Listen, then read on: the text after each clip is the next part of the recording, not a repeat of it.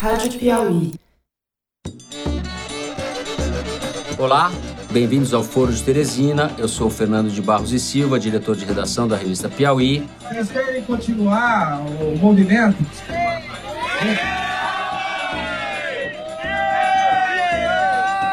E como sempre, estou muitíssimo bem acompanhado aqui pelo José Roberto de Toledo, editor do site da revista. Opa! E pela repórter Malu Gaspar. E aí, pessoal? Comunico e acionei as forças federais de segurança para desbloquear as estradas. A gente vai falar sobre o que anda tumultuado e bem tumultuado no noticiário político nacional. Esta crise está mostrando com clareza a ameaça representada pelos radicais de esquerda e direita à democracia brasileira. O programa entra no ar nessa semana no meio do feriadão, você não tem nenhuma desculpa para faltar ao nosso encontro. Toda quinta-feira, às 5 da tarde, você acompanha a gente nesse papo no site da Piauí e também no iTunes, no Stitcher e no YouTube, mas só em áudio. Se você ainda é iniciante nesse negócio de podcast, vem com a gente. No nosso site, na aba da Rádio Piauí, a gente te explica como ouvir em cada tocador. Aí é só baixar no celular e sair ouvindo onde você quiser. O Foro de Teresina tem sempre três blocos temáticos, mas como a gente tem muito que falar sobre a crise em curso, a gente vai usar os dois primeiros blocos para falar dela. No primeiro, a gente recapitula os acontecimentos dos últimos dez dias, e no segundo, a gente discute as consequências políticas e tenta projetar os desdobramentos dessa crise até a eleição. Por fim, no nosso terceiro e último bloco, a gente discute a candidatura presidencial do tucano Geraldo Alckmin. Bom, nós estamos gravando o programa nessa quarta-feira, décimo dia da paralisação dos caminhoneiros. A crise hoje arrefeceu bastante, mas ela ainda não acabou. E os saldos, os números são monumentais. É, a gente teve mais de mil pontos de manifestação no auge da greve em todo o país, pelo menos 730 voos cancelados entre quinta-feira da semana passada e terça-feira dessa semana. 14 aeroportos ficaram sem combustível no sábado, no, no, no auge da crise. 99% dos postos de gasolina de São Paulo ficaram sem combustível, 167 fábricas do setor de alimentos ficaram sem funcionar em todo o país, paralisação nas escolas, nos hospitais, nas farmácias, no comércio, enfim, todo mundo sofreu, é, os números são monumentais, transtornos, dramas, situações desesperadoras, etc. Eu estou fazendo aqui uma espécie de escalada é, a lá William Bonner, meio canastrão, para introduzir o assunto, Toledo, queria te perguntar, apesar disso tudo, a Folha publicou hoje uma pesquisa do Datafolha dizendo que 87% da população, a despeito desses números assustadores e dos transtornos todos que nós vimos, 87% apoiam a greve. Como é que a gente deve ler esses números? Bom, Fernando, eu vou primeiro dizer o que eu acho, como eu enxerguei esses 10 dias. Para mim, isso foi um lockout que começou como um lockout, que rapidamente foi apropriado para desespero dos donos das transportadoras pelos próprios caminhoneiros, que são minoria hoje, eles possuem menos de um terço da frota. É, eles se organizaram numa monumental rede de WhatsApp, é, organizaram essas paralisações, esses piquetes, as interrupções das rodovias. A gente mostrou isso numa matéria furo da Josete Goulart no site da Piauí, como eles montaram grupos que organizavam uhum. essas paralisações em vários estados, principalmente do Sul e do Sudeste. Mas em algum momento esse movimento, especialmente quando ele começou a arrefecer, depois que o governo já tinha cedido tudo que podia, entregado o que podia, o que não podia, ele foi apropriado por um movimento golpista. Não tem outra palavra para falar. São é gente que defende o governo militar e a queda do governo, a intervenção militar e a queda do governo, e que não consegue viver num ambiente democrático. É gente que no passado é, estourava a banca de jornal e que agora tira parafuso dos trilhos de trem para descarrilhar o trem de combustível que ia abastecer a cidade de Bauru, por exemplo. É gente que coagiu o motorista com arma e faca para que ele participasse da, da paralisação. É gente que ameaçou dono de posto pelo WhatsApp ou pessoalmente que se recebesse combustível ia sofrer uhum. represália. Enfim, virou um movimento de banditismo é, político. Né? É, esse apoio da população se explica por duas razões, na minha opinião. Primeiro, que há uma insatisfação geral e acabou se traduzindo numa insatisfação contra o governo, que vira uma insatisfação é, canalizada para essa coisa, mais ou menos como aconteceu em junho de 2013, depois das manifestações contra a Dilma em 2015. Você tem um, um descontentamento generalizado que se canaliza para uma coisa muito específica, que no caso é o aumento sucessivo dos preços dos combustíveis, que faz todo mundo achar que aquilo é um aumento injusto. Né? Uh, essa pesquisa, ela tem só um senão a se fazer, que ela mostra uma contradição, porque as pessoas são a favor da greve, a maioria quer que ela continue, mas ninguém quer pagar a conta. 87% não aceitam a maneira como o governo resolveu, uhum. cedendo aos empresários e aos caminhoneiros. Como se houvesse outra solução possível.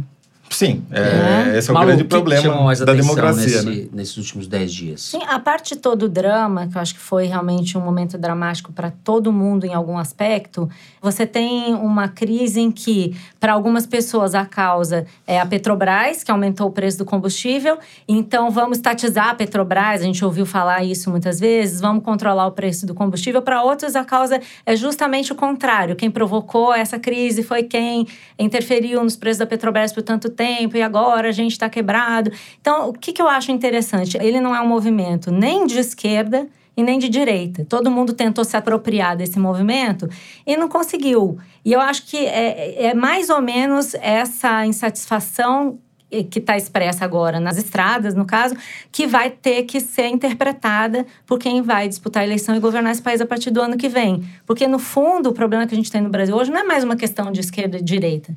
A gente tem um país que está mergulhado numa profunda crise. Eu e nenhuma das duas linhas ideológicas dá conta de resolver o problema. Não adianta você fazer é, o preço flutuar sem arrumar um jeito de proteger o consumidor mas também não adianta você interferir nos preços de uma commodity que é vendida no mercado internacional, uma empresa que está quebrada, do qual o principal acionista é a União, né? Não adianta você fazer isso, porque também você não vai resolver o problema. Vai, você vai ter empurrar talvez esse problema mais para frente. Então, acho que o movimento, para mim, é um símbolo do debate que a gente tem que enfrentar no país daqui para frente. Eu acho que existe uma diferença é, fundamental entre 2013 e 2018 e que até leva essa mudança no público que está se manifestando agora, que foi a Lava Jato. Em 2013, elas eram uma satisfação difusa com o sistema político que continua existindo, mas existia ainda esse viés mais de esquerda e tal. E agora não existe mais, porque de lá para cá essas correntes políticas de esquerda se deterioraram totalmente. Então essa insatisfação com o sistema político ela aumentou e agora você abriu espaço para essas pessoas que estão pedindo regime militar, que encaram isso como uma forma de restabelecer a é. ordem. Você consegue enxergar nessa uhum. crise todos os componentes da nossa crise como país e o que, que precisa é. fazer para resolvê-la, entendeu? O que eu, eu acho. acho é que essa crise escancarou o, o fracasso monumental do governo Temer. A desconexão total do governo com a sociedade, com o país, e ao longo da crise, no curso da crise, a gente foi vendo o governo fazer concessões, ceder, até ceder tudo para os caminhoneiros, é, refém de todo tipo de chantagem, e a, a despeito da, da, vida das pessoas ter se transformado progressivamente numa espécie de inferno, é, a gente tem essa coisa paradoxal das pessoas apoiando o movimento ou sendo de alguma maneira simpáticas é, com o movimento. Eu acho que é inegável, Fernando, que tem um apoio. Como eu disse, eu acho que isso tem a ver com essa insatisfação. Você canaliza para essa questão específica, sem entender muito bem as origens, as causas. Pra, e os caminhoneiros acabam virando heróis aos olhos de boa parte da população.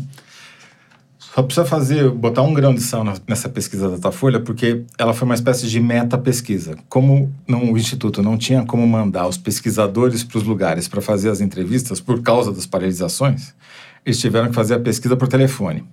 Ao fazer a pesquisa por telefone, eles automaticamente excluíram, provavelmente, quem mais sofreu com a greve, que é a classe D e E. Por quê? Porque a classe E não tem celular, não tem telefone. A classe D não tem crédito para botar no aparelho, logo não recebeu esse telefonema. E, então, a pesquisa ela não reflete 100% do, do, dos brasileiros. Mesmo, mesmo com essa ressalva que é importante fazer é, a respeito da possível ou provável distorção da pesquisa, é inegável que ela captura uma, uma simpatia é, da população pelo movimento. Que o, tem o que a eu ver acho, com essa coisa do Temer é, mesmo. Uma das coisas é, importantes para a gente pensar é que Em fevereiro, quando houve a crise de violência no Rio, o governo recorre aos militares, intervenção federal no Rio. Agora, de novo, e talvez não tivesse o que fazer, analisando pontualmente esse caso, recorre de novo aos militares para dirigir caminhão e desbloquear a estrada. Porque a Coisas polícia não ele- obedeceu. Coisa que eles não fizeram também. Os militares estão cumprindo ordens, a meu ver, muito a contragosto. E Você alguns nem estão cumprindo. é, uma presença progressiva é, dos militares na vida política. O governo só se conecta com a população quando recorre aos militares. É um pouco. A gente. As pessoas começam a ter a sensação ou, é, de que chamaram em fevereiro os militares, estão chamando de novo agora. O que, que esses patetas estão fazendo no governo? É melhor acabar com os intermediários e entregar logo para quem vai resolver o problema. Então, na dinâmica dessa crise, a gente deu mais uma volta no parafuso da fragilização da democracia no Brasil. Com certeza. Isso é, basta ver a declaração do general Heleno, que é um general que tem expressão, porque comandou as forças brasileiras no Haiti, que tinham até uma posição moderada, que agora está se radicalizando cada vez mais, dizendo que ele vê hoje um cenário político igual ao pré-64. Mas todos os generais dizem que não estão dispostos a interferir. Todos não. Porque, ué, O Vilas Boas. não, o Mourão também falou isso, que não está disposto a interferir. Mas eu tenho a, a sensação que o que está prevalecendo nas Forças Armadas é um certo temor. Elas têm resistido como podem a esses apelos, é, cumprem ordens, mas sabem perfeitamente dos riscos embutidos nesse caminho. Existe uma tentação autoritária por parte da sociedade e dentro das Forças Armadas. Eu Elas acho- tornam mais palpável. As Forças Armadas têm, parecem ter consciência, ou as, as lideranças das Forças Armadas parecem ter consciência da delicadeza do momento. Todos pedindo, botando um, pé atrás, né? Dizendo, pera lá, não é assim, você tem uma ordem democrática em curso. Ninguém manifestou uma intenção, vamos entrar em campo para tomar conta dessa bagunça. Acho Mas que não é bem essa por aí, altura ninguém tem é- falado é- isso. essa, essa altura é inegável que você tem uma tigrada, como se tinha durante a ditadura, Uhum. que está jogando uma bagunça, que está tentando levar o caos para Mas você provocar está uma intervenção. dos milicianos que estão na não rua, sei a quem gente são. não a, tem gente- a polícia essa não investiga. A polícia, a polícia não investiga. A gente está apurando, tem recorrer às fontes nem sempre são as ideais, mas fontes da inteligência, se é que a gente pode falar, usar essa expressão mal empregada, mas enfim, dizendo que identificam eh, um movimento de extrema direita interessado em promover o caos e que Mas tá esse usando... movimento não necessariamente se conecta ao exército e às forças armadas, vai empurrar. Eu acho que é uma extrapolação por hora dizer que Não, mas eu pessoal. não estou falando que, que uma Uhum. coisa está diretamente ligada à outra, mas eles estão tentando criar, não conseguiram, né? Apesar da sabotagem nos trilhos, apesar das ameaças aos donos de postos, a coerção aos caminhoneiros, Uhum. não conseguiram ainda criar um clima mais Pelo grave de contrário, intervenção. Né? Você mesmo falou, eles se recusaram a agir num primeiro momento por achar que isso não seria Mas o você melhor, tem outros indícios ruins. Por exemplo, a polícia, claramente, a Polícia Rodoviária Federal, claramente descumpriu as ordens do governo federal de retirar os caminhoneiros. De... No começo, depois passou a cumprir. Sim, mas não tem essa, né? Como polícia, assim não tem a polícia recebe a ordem, tem que cumprir, não tem que Claro. ficar analisando, fazer Mas acho que assembleia, ninguém discorda decidir. que existe uma crise de autoridade, né? Toda a questão de chamar Forças Armadas, Logo, chamar a polícia, existe uma crise se de autoridade. existe uma crise de autoridade e a crise está piorando, o cenário está se Ah, mas se agravando. a greve está arrefecendo, então não está piorando. Você tem grupos não, você marginais. acumulando. Temos aqui uma divergência. Eu, como apresentador, vou arbitrá-la de maneira democrática. É, o que eu acho é, evidente, a, a- a despeito das divergências que vocês mostraram agora, é que a democracia brasileira entrou em declínio e, e ela vem sendo minada. O Bolsonaro é a face mais caricata e, a- e ao mesmo tempo, a mais ameaçadora disso. Né? Eu acho que nós estamos mais próximos, ou o país está mais próximo, mais simpático a uma, uma figura como Bolsonaro do que estava antes da crise começar. Na minha opinião, é, a democracia brasileira vem sendo minada, se a gente for rebobinar esse filme de frente para trás, desde o impeachment, esse impeachment mandrake, a despeito de todos os erros cometidos pela Dilma, não tenho nenhuma simpatia pelo governo dela, mas fica para mim cada vez mais evidente que a partir do impeachment as coisas é, saíram do trilho. Eu acho que, Não, Fernando, não se você me permitir, com você. ela começa um pouco antes. Se a gente pegar a série de pesquisas de apoio à democracia do Latino Barômetro, por exemplo, a gente vai ver que a perda de apoio da democracia como regime de governo no Brasil, ela começa, no, a, a, a, começa a acontecer no final dos anos da década passada e, e se acentua no começo dessa década. É, tem várias interpretações sobre por que, que isso começou. Uma delas é de que você ter por tanto tempo o mesmo partido no governo acabou gerando no, nas pessoas contrárias, no, no antipetismo, um sentimento de que, pô, só os caras ganham, essa democracia não funciona. Uh, isso foi se agravando porque foi pegando o outro lado, de, principalmente depois do impeachment, aí você juntou as duas pontas, que são as duas pontas que estão mais é, insatisfeitas hoje. Né? É, então você somou dois lados que já não veem na democracia talvez o regime ideal e que começam a, a namorar com formas totalitárias uhum. de governo, que eu concordo com você que é muito preocupante. O meu ponto é só o seguinte, que eu tenho a impressão de que isso teria acontecido com impeachment ou sem impeachment, porque a, situação econômica do país iria piorar, o, a decepção com os políticos também seria é muito grande. Você tem que pensar que a Dilma não tinha nenhuma condição de votar nada no Congresso da mesma forma. Então é difícil, eu não sou a mãe de nada, não vou prever nada aqui, mas eu tenho uhum. certeza de que a situação do governo Dilma a essa altura, se tivesse continuado, seria difícil da mesma forma, porque existe um clima geral de insatisfação com o sistema tá político. Tá certo. Até porque ninguém garante que do impeachment para cá, se o impeachment não tivesse acontecido, a gente também não estaria vivendo uma crise desse calibre. Talvez em um outro setor, mas o país estava quebrado da mesma forma. É. Sem Podia estourar Dilma, em outro lugar. Sem defender a Dilma, na, os caminhoneiros tentaram fazer exatamente o mesmo movimento nos estertores do governo Dilma. E por incrível que pareça, a Dilma foi muito mais hábil que o Temer. É, e ele com... conseguiu debelar o um movimento em três dias. E foi até mais respeitada pela Polícia Federal do que o Temer foi agora. Sim, mas a questão econômica, então, ela teria que se impor em algum momento, fosse via combustível, fosse via outras coisas.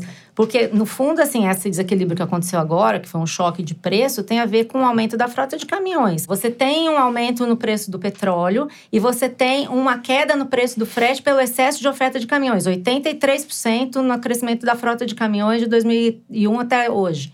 Então, Existiu isso, existe um desequilíbrio. Não estou dizendo que a culpa é de um ou de outro, mas isso estava acontecendo e ficou mais grave depois que o preço do petróleo aumentou e o preço do, e esse preço foi transferido é para o combustível. Malu. Claro que é verdade. Não é verdade, Malu. O aumento do, do, da, da oferta de caminhões é uma coisa boa, porque aumenta Ótimo, a concorrência. Só que baixa o preço do frete e o preço da gasolina aumentou, ficou mais caro para eles. Por que a Petrobras não adotou a política de preço, liberar o preço, aumentar o preço todo dia e não fez cair todo dia quando o preço da gasolina tava, quando o preço do petróleo caindo? Mas ela fez é só ela olhar acumulou um caixa gigantesco, ela trabalhou para os seus acionistas, não trabalhou para a população. Cara, o maior acionista da Petrobras é o governo, Toledo, que está pagando agora, que vai pagar, que, que, é, paga, que vai pagar a conta agora. Mas que estava pagando antes, 40 bilhões de reais de subsídio vai pagar mais no 10. combustível. Gente, pera, deixa, deixa, eu interromper. Hum. Fazendo um parêntese, é, e falando do parente também, ele é presidente da Petrobras, ele tinha que recuperar uma empresa que estava quebrada, mas aumentar 17 vezes em 11 dias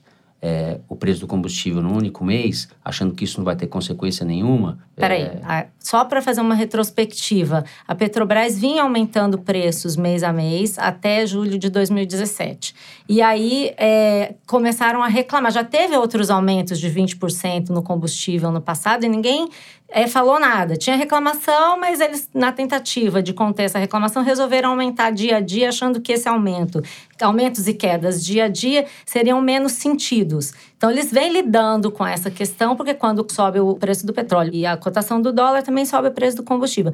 Então, a Petrobras está fazendo o que mandaram ela fazer, recuperar a empresa e ter lucro. Não vamos esquecer que quando a Petrobras tem lucro, o principal beneficiado é o próprio governo. E quando a Petrobras faz bobagem, quem paga a conta somos nós, é. chamados de tesouro. Tá certo. Mas nós também, quando ela ganha, somos nós que ganhamos. Somos os acionistas da Petrobras. A União é acionista da Petrobras, é o nosso imposto. Mas o que eu acho que não dá para conceber é achar que você vai aumentar o preço do combustível dia a dia e vai achar que isso vai se refletir na bomba do mesmo jeito nenhum lugar do mundo você faz isso. Nos você tem Estados sempre Unidos um colchão. Faz, Sim, mas só lá que tem, não é monopólio. Não é monopólio. A diferença um não é o aumento de... diário, é o monopólio Sim, no refino da gasolina. Qual que é o efeito disso? É que na bomba você sabe qual é o preço do combustível. O que aconteceu no Brasil é que você perdeu a referência, você não sabia mais qual que é o preço do combustível. Ah, hoje é tanto, amanhã não sei quanto. O cara É, que está no posto, ele vai lá e se aproveita disso. Sim, mas é- exatamente. Tem a questão do diário, porque você não pode se planejar. Isso é realmente um problema. Mas o aumento acumulado é muito parecido com o de outros anos. Então, o que, que o governo podia ter feito? Ao invés de pegar e falar, Pedro Parente, faz isso ou faz aquilo, o governo deveria ter planejado um colchão ou algum mecanismo que diminuísse essa volatilidade Sim, sim. e permitisse Toda- que, os- razão. que as pessoas pro- É, se programassem. o Porque não adianta o- pegar a Petrobras, Petrobras faz isso, Petrobras faz aquilo. Nós estamos ganhando e perdendo da mesma forma. Bom, você disse que não é mãe de Ná, mas o que eu vou sugerir que a gente faça no próximo bloco é justamente o exercício de mãe e pai de Ná, tentando eh, avaliar, projetar os desdobramentos políticos dessa crise e a conexão disso com o processo eleitoral.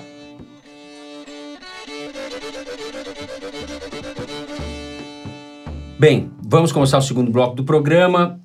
Toledo, alguém se sai bem nessa foto? O que, que a gente pode pensar e projetar como consequência política eh, dessa paralisação?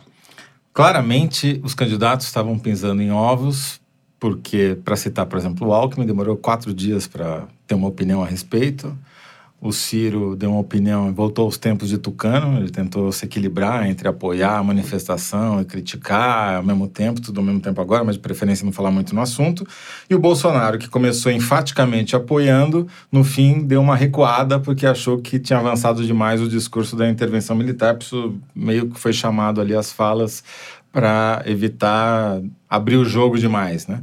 Então, eu acho que é cedo um pouco para avaliar eh, quem que vai sair eventualmente ganhando. Agora, a tendência é que eh, o Bolsonaro seja o maior vitorioso e que as candidaturas mais temperadas percam, porque o ambiente se polarizou mais uma vez. Malu, você concorda? Concordo, mas eu acho que existe uma sensação geral, uma espécie de ressaca que vai pegar todo mundo, né? Como diria a Dilma, né? Que ninguém vai ganhar, ninguém vai perder, vai todo mundo perder.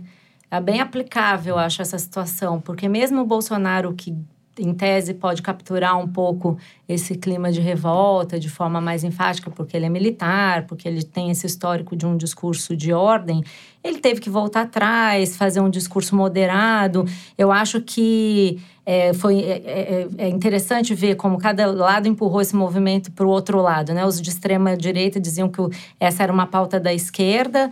Até o Bolsonaro falou: "Ó, se tiver bloqueio na estrada, não participe, porque isso é coisa da CUT. E como a esquerda empurrou isso para a direita. Na verdade, ninguém sabe como lidar com esse movimento. Então, acho difícil da gente dizer de imediato quem ganhou. O fato é que é uma ressaca geral, porque, embora a culpa principal tenha sido do governo, todos os outros políticos vão sair enfraquecidos desse movimento, desse momento, entendeu? Acho que é uma ressaca política muito com a qual os candidatos vão ter que lidar. Vai ser impossível seguir a campanha eleitoral daqui para frente sem falar desse movimento dos caminhoneiros, né? Uma coisa para mim é certeza, não precisa esperar nenhuma pesquisa. Essa, essa greve liquidou de vez com a candidatura do Meirelles, que ninguém lembrava que existia, tanto que a gente nem lembrou Que de falar também não agora, falou né? nada a respeito do movimento, Que não não, vai emitiu fazer diferença, opinião. né? Também Porque- ninguém perguntou nada para ele, porque Não não.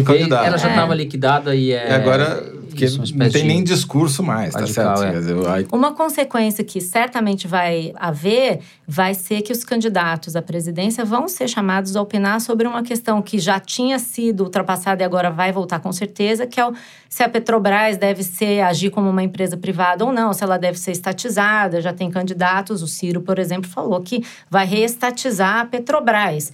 Eu não sei o que, que isso significa exatamente em se tratando do Ciro, mas a verdade é que isso É. vai voltar à pauta. Eu acho, eu acho o seguinte, para retomar o início da discussão, a gente tem uma demanda clara por ordem e autoridade. Não sabemos em quem isso vai encarnar. Pode encarnar no Bolsonaro. É, o que essa paralisação deixa claro para mim é que a qualidade do debate e as condições de temperatura e pressão eh, pioraram, né? Tudo piorou. A gente tem um processo mais imprevisível, na minha avaliação. E esse espírito de querer autoridade leva a falas irresponsáveis, atitudes impulsivas, E que é aquilo que a claramente gente não os precisa. né? candidatos pisando em ovos porque não sabem como fazer para agradar, eles estão muito menos é, agora pautados por convicções e por ideias e por raciocínios e projetos de longo prazo, muito mais pelas conveniências do momento. Eu acho que está todo mundo bastante perdido. É, o país entrou num, num, registro, digamos assim, numa dinâmica que eu acho bastante perigoso. E, e, e, daqui até outubro a gente vai ter, espero estar enganado, mas acho que a gente vai ter muita surpresa desagradável. Agora, gerou um, uma, um comportamento curioso, que é uma avaliação quase, não vou dizer universal, porque tem os extremos que estão trabalhando pelo oposto, pelo caos, mas o próprio PT tem uma avaliação de que não interessa tirar o Temer agora, que só geraria uma confusão no cenário que seria ruim para o próprio partido eleitoralmente. Então, apesar do governo ter chegado no seu nível mais baixo, ter se provado o pior governo da história do país, tirando o título do... O mais impopular, né? Mais impopular, ao ponto da... Pior, pior que o Sarney virou estadista, Sim, comparação é, por comparação, é, pelo é. menos ele conseguiu levar com hiperinflação e todo o processo até o fim. O Temer está pedindo ajuda para a oposição para tentar. Ainda faltam muitos meses até o fim do governo dele, então... E se segurando nos militares. Sim, é, então esse cenário a, acabou aproximando adversários. Mas só pegando o gancho do que a Malu falou aqui, o tom do Ciro Gomes no Roda Viva dessa semana, que cometeram o equívoco de me convidar para participar, é, era claramente o tom de alguém que tinha um discurso enfático, sem ser enfático. Ele sinalizava para o mercado em alguns momentos, mas falava isso de um jeito que parecia que ele era um radical. É uma tentativa de você é, mostrar autoridade com um conteúdo que não é um conteúdo radical. É uma, tem uma, uma dissociação entre a forma e, e o conteúdo. Uhum. E isso se dá, eu acho, porque o, o Ciro teme que apareça um novo candidato de centro para o caso de o Alckmin não emplacar, que é o Josué Gomes, que é um empresário, dono da Coteminas, filho do ex-vice-presidente do Lula, que também era empresário, e que é pré-candidato ao PR. Ele acha que o, que o Josué é candidato porque ele convidou o Josué para ser vice dele e o Josué não topou. Uhum. Eu não acredito é, em alguma candidatura que vai surgir agora. Acho que não, não, não existe mais tempo para que algum nome que não está colocado é, na disputa possa atropelar. Eu queria só atalhar o Toledo numa coisa que você falou em, em, tentar se aproximar do mercado e tal. A gente tem visto o Bolsonaro tentar fazer também um discurso um pouco menos radical e falar para o mercado que ele está aprendendo sobre economia, que ele está evoluindo, que ele já foi contra a privatização, mas agora ele já entendeu que a gente aprende e tal. Eu acho que nesse quesito, se havia essa missão pela frente, se ele tinha essa tarefa para cumprir, ele foi bem, porque ele foi chamou a responsabilidade responsabilidade. Ele Bolsonaro. ele, Bolsonaro, dizendo: gente, vamos ter calma, essa greve tem que parar, as pessoas estão tendo prejuízo, não vamos. Quer dizer, ele, ele posou de moderado então, no meio deu. da bagunça. Eu acho que ele foi bem. Não, acho que se tem alguém que se deu bem nisso aí, foi Bolsonaro. Sem dúvida, porque ele fez esse gesto para o centro, se é que se pode chamar assim, mas ele posou de moderado na hora em que estava todo mundo é, no meio da bagunça, ele levantou a mão e falou: Calma aí, pessoal. Sabe quem acredita agora. É, mas, é, é, mas é, exatamente. É tão... Mas quem é que acredita também no que o Ciro está falando? É tão verdadeiro é, como difícil de, de saber, três, né? né? Essas tentativas de, de, civilizar o Bolsonaro são patéticas. É, mas ele está perseguindo isso. Ele nunca dava, por exemplo, ele não dava entrevista para jornal. É difícil ele fala, dar uma entrevista como ele que ele deu longa para a Folha. Ele sentou com a Folha de São Paulo, deu uma entrevista. Você tem visto ele para o rádio tentar se comportar bem, né? Não xingar ninguém, não bater em ninguém, ele não ofender técnica, ninguém. Ele tem uma técnica que ele põe as mãos sobre o nariz, assim, respira é. fundo. É. Diz que ele aprendeu com uma com um yoga. Ele fez yoga? Imaginou, você já imaginou já yoga? Um... da meditação para os caminhoneiros na beira da Antes estrada. Antes que a gente termine de falar caminhonete, tem que dizer que tudo tem um lado bom. Eu sou poliana de vez em quando. E teve um lado bom na paralisação dos caminhoneiros, sim. Que foi o trânsito em São Paulo. Não só o trânsito, ah. a poluição em São Paulo, na segunda-feira, pela primeira vez na história, todos os os medidores registraram qualidade do ar boa na cidade de São Paulo. Ó, então, liga para o Elcinho Mouco que ele tem que fazer um comercial agora dizendo que o Temer é um governo sustentável. Boa ideia, mano. Já que nós falamos de São Paulo, vamos aproveitar é, para passar para o terceiro bloco e falar das pretensões de Geraldo Alckmin à presidência da República.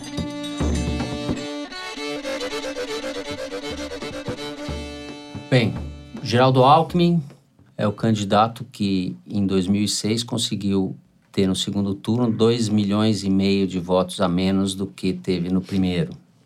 A situação é completamente diferente, mas ele tem um desempenho até agora bastante pífio nas pesquisas, de 6 a 8%, segundo o Datafolha. Fez um movimento de aproximação do governo Temer ou do PMDB, porque precisa do tempo de TV para poder crescer e ao mesmo tempo não pode aparecer do lado do Temer, que virou uma espécie de leproso, um cadáver político. Você ficar do lado do Temer realmente não é o melhor cartão de visita para quem quer ser presidente.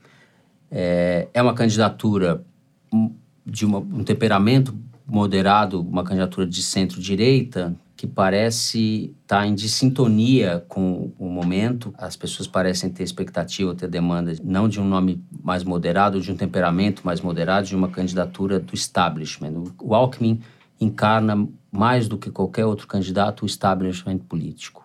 E isso, nesse momento, pode ser um grande complicador para ele. Toledo concorda ou não? Eu acho que foi a pior semana possível para o Alckmin, porque se o Bolsonaro ganhou, e foi a conclusão que a gente chegou no segundo bloco, se alguém ganhou com essa greve foi ele, isso é ruim para o Alckmin, porque hoje toda a estratégia do Alckmin é tentar desgastar o Bolsonaro para crescer em cima do eleitorado de direita do Bolsonaro. Então isso já é ruim. Não bastasse isso, ele demorou muito para se posicionar. O que era a pior coisa que ele podia fazer. É melhor se posicionar errado do que não se posicionar, se posicionar numa em relação à paralisação, né? Pelo Exato. menos o Márcio França foi lá negociar com os caminhoneiros, Esse tirou uns caminhões da estrada, faltou a gente Pôs falar a polícia isso. De ele, São Paulo ele, Esse foi esperto. para contento nessa Ah, questão. Ele se tornou conhecido. Ah, existe um governador em São Paulo e ele se chama Márcio França. Foi o saldo dessa... E ele foi lá negociar com os caminhoneiros. Sim, não, esperto, né? A Folha deu uma matéria agora dizendo que o presidente da ABICAM, que é a Associação Brasileira dos Caminhoneiros, que ninguém sabia que existia, e que foi lá negociar com o Temer o fim da greve, logo no começo e tal, é um cara afiliado ao PSDB e foi candidato a deputado federal pelo partido. Quer dizer, tudo Uhum. errado. Para completar, tem o próprio, a própria rebelião interna do PSDB, né? Você tem os aliados do Dória querendo colocar o Dória nas pesquisas como um possível candidato a presidente, né? Isso também atrapalha Exatamente. demais, né? Exatamente. É, nós vamos publicar agora na, na edição de junho da revista uma reportagem sobre o Alckmin e a guerra interna no PSDB. O Dória tem sido e vai continuar sendo até a, a realização das Convenções. das convenções Em em, julho, julho, agosto, né? Um, um fantasma para as pretensões do Alckmin, né? O Dória se transformou de criatura em, em Assombração. em assombração do governador. É, então, o problema dele começa dentro do PSDB e agora ele tem, além disso, o problema de tentar calibrar um discurso para roubar os votos do Bolsonaro sem se confundir com o Bolsonaro, porque daí ele tá, ele já defendeu outro dia que os conflitos no campo sejam resolvidos por é, milícias armadas. Na verdade, foi isso que ele defendeu, que os proprietários rurais possam se armar para combater a invasão. Ele está escalando, está se aproximando em alguns pontos uma posição do Bolsonaro. Ainda assim, com todas essas dificuldades, eu acho que o Alckmin não é um candidato está fora do páreo, porque tem São Paulo, não é pouca coisa, tem o governo de São Paulo, tem as prefeituras de São Paulo, pode fazer uma aliança que vai lhe dar muito tempo de televisão, mal ou bem tem o que mostrar em áreas sensíveis como a da segurança, e os índices de homicídio caíram ao longo dos anos eh, sob o governo Tucano em São Paulo de maneira drástica, está abaixo dos 10 para cada 100 mil habitantes, é muito inferior ao do Brasil. A economia mal bem funciona, enfim, São Paulo é um estado muito rico.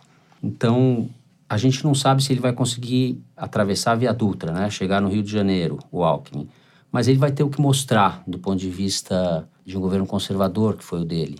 É, eu o vejo como um candidato, apesar de tudo, competitivo. Ó, eu falei com uma pessoa da campanha agora antes da gente começar a gravar e o que eu entendi é que eles estão tentando segurar os nervos para começar a campanha em agosto, porque eles consideram que nesse momento não há muito o que crescer, embora tenha uma meta interna da campanha de crescer 2% até começo de agosto, não para crescer grande coisa, mas só para ganhar uma reta ascendente, só para fazer uma reta ascendente na pesquisa. Chegar a 10. É. E aí o que eles estão o que eles estão dizendo é que a campanha começando, tudo vai mudar por causa da televisão. Então, a impressão que a gente tem ouvindo eles falarem é que eles ficam se autoconvencendo disso, não, vai melhorar e tal. E aí a estratégia dele tem sido divulgar planos de governo, né? Assim, a semana que vem eles vão estar no Rio de Janeiro divulgando um plano de segurança pública. Na semana seguinte eles vão estar não sei aonde divulgando outro plano para outra área. Na semana passada divulgaram o plano econômico.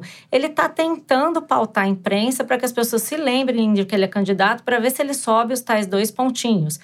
E a tentativa é de conseguir é, atrair novos partidos para a coligação. Só tem um porém, eu acho, que uh, o que eu ouvi também dessa mesma pessoa é que o Alckmin, por conta dessa divergência com o Dória, tem evitado fazer campanha com um e com o outro em São Paulo. Ele não faz campanha com Dória, também não faz campanha com Márcio França. Só que o público dele é o público de São Paulo. Onde é que ele poderia crescer dois pontos na pesquisa? Em São Paulo. Então ele está meio amarrado pela circunstância da uhum. própria campanha, a estratégia em São Paulo, dele. Ele está empatado tecnicamente com o Bolsonaro em São Paulo. Então, ele pode ele crescer mais em São Paulo, é o público dele, mas ele fica, não vou para o interior, eu não vou não sei o quê, eu não vou fazer um evento com Dória, eu não vou fazer um evento, ele só quer fazer evento sozinho. Então ele reduz as possibilidades de aparecer e ganhar esses Sim. benditos dois pontos aí que ele diz que precisa. Esse né? ponto que você colocou é muito importante porque ele não quer fazer nada com o Dória porque o Dória é o inimigo. Mal se falam, né? diz que nem estão se falando dentro da campanha. Isso, exatamente. E, não é, e é verdade, não estão mentindo, não. Eu consigo imaginar um mandando recado pro outro: fala para aquele, aquele homem, para aquele ser, né? Aquele né, animosidade. Total. E o Márcio França só está esperando o Alckmin dar algum sinal de que ele vai optar pelo Dória para desembarcar da aliança e ir para a campanha do Ciro. Uhum. Essa é o teatro que está se armando. Uhum. Mas o, o Alckmin, para variar, está procrastinando tá ao máximo para ver se. Você acha que o Márcio França vai para a campanha do Ciro? Se o Dória, se o Alckmin declarar apoio para o Dória. O PSB está todo engajado, só falta o Márcio França falar que vai. Eu acho muito difícil o Márcio França romper ou confrontar o Alckmin. É... Vai depender Por do isso Alckmin. que o Alckmin, é, ele está esperando o Alckmin confrontá-lo apoiando o Dória.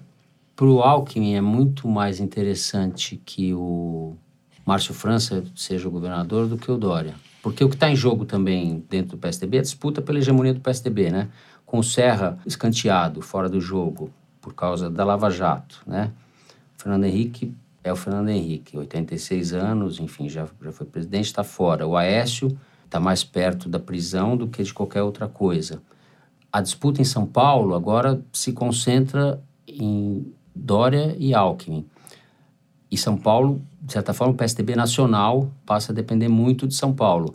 Tudo pode acontecer, porque se o Dória vira governador e o Alckmin perde, a correlação de forças muda. Pode acontecer o contrário, o Alckmin virar presidente e o Dória perder. Esse é o cenário ideal para o Alckmin. Às vezes ele não tem como deixar de apoiar o Dória, né? É, eu acho que um está esperando o outro, porque o Dória ainda tem um sonho de ser candidato a presidente, o Alckmin tem que ficar segurando ele. Nenhum deles é tão forte que não possa, que possa dispensar o outro. Muito bem sintetizado, Manu. não diria Muito melhor. Bem, mas a, a, desconfiança recíproca é quase incontornável ali, é, viu? A política é... Bom, acho que a única certeza que a gente pode ter é que o Foro de Teresina terá assunto e vida longa. Ainda bem, né? Com isso, a gente termina o terceiro bloco do Foro de Teresina e chega ao esperado momento Kinder Ovo. Nós continuamos sem ganhar um tostão com essa publicidade maravilhosa que eu faço aqui do Kinder Ovo. Nem um telefonema, nada? Nem um telefonema da Kinder Ovo. Um chocolatinho pra gente. Pelo Bem, menos, né? Pra quem não sabe o que é o Kinder Ovo, toda semana a produção do programa separa um clipe sonoro de algum trecho de entrevista, discurso, grampo telefônico, mensagem de áudio de WhatsApp, sinal de fumaça sonoro, enfim, qualquer barulho que tenha acontecido na política. Para a gente ouvir sem saber antes do que se trata e dizer as bobagens que nós vamos dizer em seguida. Felipe, solta aí o Kinder Ovo. Quando você baixa a guarda, aí você abriu a porteira para entrar todo tipo de oportunismo, que é o que aconteceu no velho presidencialismo de coalizão. presidente Fernando Henrique é, governou, tinha uma liderança forte, foi possível esse presidencialismo de coalizão funcionar. É, o presidente Lula, a mesma coisa. A presidente Dilma, que não tinha liderança própria, e o Michel Temer, que tem 3% de nada, porque está dentro da margem de erro, também não conseguem governar. Então, a primeira coisa é não negociar princípio. Qual é o princípio? Não posso ter uma base que vota nas propostas que são justas para a sociedade brasileira, comprando o voto dessas pessoas. Isso é inadmissível numa democracia, numa república, tem que ter uma atitude republicana em relação ao Congresso. Né? Existem grandes partidos no tamanho, mas eu não vou olhar para o tamanho dos partidos. Eu vou olhar para o tamanho do senador, para o tamanho do deputado e vou buscar aqueles que estão no banco de reserva. Tem muita gente boa no banco de reserva. E essas pessoas precisam entrar em campo. Chama o Tite para o governo da Marina. Casa Civil. Tite para Casa Civil. Bom, essa fala que a gente acabou de ouvir é da pré-candidata à presidência Marina Silva, em sabatina promovida pela Folha, UOL e SBT no último dia 24 de maio. Foi ótimo vocês terem escolhido a Marina, porque a gente simplesmente tinha esquecido de falar dela é, nos outros blocos, como se ela nem sequer fosse candidata. O que já diz muito sobre nós e sobre a Marina também. Pelo que entendi, ela só vai pegar Alves... deputado e senador com menos de 1,50m, né? Não, eu entendi que ela vai pegar com mais de 1,80m. Ela corre o risco do time dela ter seis ou sete jogadores só. Mas. Mas é... os mais altos são tipo o Romero Jucá, né? O Romero Jucá é bem alto. O que Será ela que fala vai... vai ao encontro do que as pessoas estão sentindo. Como ela vai governar é outro assunto, acho que a gente deve se preocupar com isso também. Mas o discurso dela eu acho que toca as pessoas. Tão, Bota ela para jogar um FIFA no PS4 para ver se ela esquenta os motores. Vocês estão tratando como chacota. Uai, não é isso não? É, e ela tem, de fato, ela é o Kinder Ovo, o Kinder Ovo convida isso. e a Marina tem um pouco vocação para... A gente brinca que ela não sabe se queria ser Gandhi ou Barack Obama, né? Acho que ela é a fada da floresta. E ela passa um pouco essa ideia de estar tá sempre acima da política e não querer se miscuir nos assuntos terrenos. É. Mas esse discurso dela é um discurso de grande apelo nesse momento, eu acho. Pena que ninguém ouviu. Agora vai todo mundo ouvir, porque todo mundo Agora as massas. Graças massas à produção do, do Foro de Teresina, é. é verdade. Bem, Foro de Teresina desse feriadão fica por aqui. Obrigado por quem já criou o hábito de ouvir o programa. Toda quinta-feira, às 5 da tarde, você encontra a gente aqui na Rádio Piauí. Foro de Teresina fica disponível no próprio site da revista, mas você pode assinar de graça nos tocadores para ouvir no celular. E aí fica mais fácil de você botar o fone de ouvido e levar a gente para academia, para caminhada no parque, para o ônibus, para as tarefas domésticas. Use a sua imaginação. Eu pensei algumas coisas, mas não vou dizer. Pra praia. Lá no site da Piauí, na aba da Rádio Piauí, tem um passo a passo de como ouvir o Foro de Teresina em cada tocador. E eu queria aproveitar para convidar vocês para acompanhar a partir dessa segunda-feira, 4 de junho, o Maria Vai com as Outras, um podcast quinzenal sobre mulher e mercado de trabalho, apresentado pela Branca Viana. Nesse primeiro episódio, a Branca conversa com uma gerente predial e uma diretora de televisão sobre mulheres em cargos de chefia. O programa está bem legal, o teaser já está no iTunes, no Stitcher e no YouTube. Assinem lá. O Foro de Teresina é dirigido pela Paula Scarpim, com produção da Luísa Miguez e do Luiz de Maza. Nós gravamos no estúdio da Rádio Batuta, no Instituto Moreira Salles. A edição é do Felipe de Castro e a finalização e a mixagem é do João Jabassi. Nossa ótima música tema é composta e tocada pelos piauienses Vânia Salles e Beto Boreno. Eu sou Fernando de Barros e Silva e me acompanham sempre no papo a Malu Gaspar e José Roberto de Toledo. Tchau, bom fim de feriado, até a semana que vem. Tchau. Tchau, tchau pessoal.